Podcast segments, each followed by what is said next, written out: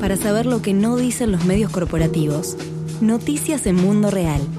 Día Internacional de los Derechos Humanos. Casos de violaciones graves en Asia. Nuevo estudio sobre atropellos a derechos humanos de quienes defienden territorios y derechos de los pueblos. Amigos de la Tierra Asia-Pacífico, APAC, presenta este martes, Día Internacional de los Derechos Humanos, un nuevo reporte a fin de alertar que todos los días, en algún lugar de este planeta, defensores ambientales y de derechos humanos son amenazados, difamados, agredidos o asesinados por defender sus territorios. La nueva publicación que difunde APAC con un comunicado de prensa se llama En defensa de los territorios, en defensa de nuestras vidas e incluye siete estudios de caso de grupos de esa red ambientalista que muestran las extremas condiciones en que viven los defensores ambientales y derechos humanos para protegerse a sí mismos, sus familias y los territorios en que habitan. La activista malaya Taiba Lingam, facilitadora de APAC, explicó a Radio Mundo Real que el estudio es para mostrar el tipo de abusos, tanto físicos como mentales, que los defensores ambientales enfrentan diariamente su lucha para sobrevivir mientras ejercen su derecho a defender los territorios en los que han habitado por generaciones. Queríamos mostrar que sin importar en qué país vivan los defensores ambientales, sufren los mismos abusos, amenazas, intimidaciones y asesinatos cuando gobiernos o corporaciones ponen las ganancias por encima de la gente. La diferencia es, en todo caso, que en algunos países el nivel de intensidad de la violencia es más grave, aseguró Taiba. Según un estudio de la organización Global Witness, 164 defensores ambientales fueron asesinados en 2018 en el mundo.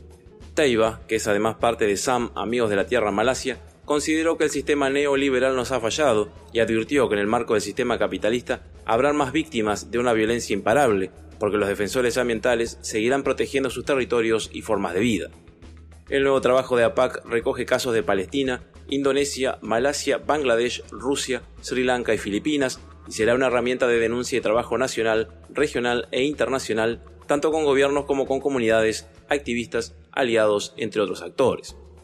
Sobre el final de la entrevista con Radio Mundo Real, Taiba aseguró que para frenar estos niveles de violencia contra defensores ambientales en el largo plazo, debemos cambiar el sistema. Necesitamos crear sociedades sustentables y nuevas relaciones entre los seres humanos y entre los seres humanos y la naturaleza, basados en la igualdad y la reciprocidad. Pero para crear estas sociedades y reivindicar los derechos de las personas, necesitamos aumentar el poder popular. Esto significa transformar nuestras propias economías y sistemas energéticos y alimentarios sobre la base de democracias verdaderamente justas y radicales, centradas en la soberanía y participación de los pueblos, explicó Taiba. Por su parte, el ambientalista Loreto de Amunategui, del Secretariado de Amigos de la Tierra Internacional en Ámsterdam, Holanda, destacó a Radio Mundo Real el valor de lo que esa federación ambientalista llama solidaridad internacionalista. Todas las luchas por justicia están conectadas. Las luchas por justicia social y ambiental son también una lucha contra otras formas de opresión como el patriarcado, el racismo y el propio capitalismo, dijo Loreto. Por lo tanto, las luchas locales son también parte de una lucha global, y en este sentido, la solidaridad es vital para proteger la vida de defensores ambientales y derechos humanos, agregó. La activista española que facilita el trabajo en Amigos de la Tierra Internacional para la generación de un sistema de solidaridad internacionalista, explicó que los territorios defendidos son centrales para la construcción de sociedades sustentables. Destacó asimismo el valor de la unidad y la solidaridad frente a las injusticias. Las violaciones a los derechos de los pueblos son una amenaza para todos en nuestra lucha colectiva, dijo Loreto. Cuando nos solidarizamos con quienes son amenazados o atacados, nos solidarizamos por el derecho de todos a defender su modo de vida, y así es como resistimos a la opresión y podemos alcanzar el cambio de sistema, aseguró el ambientalista.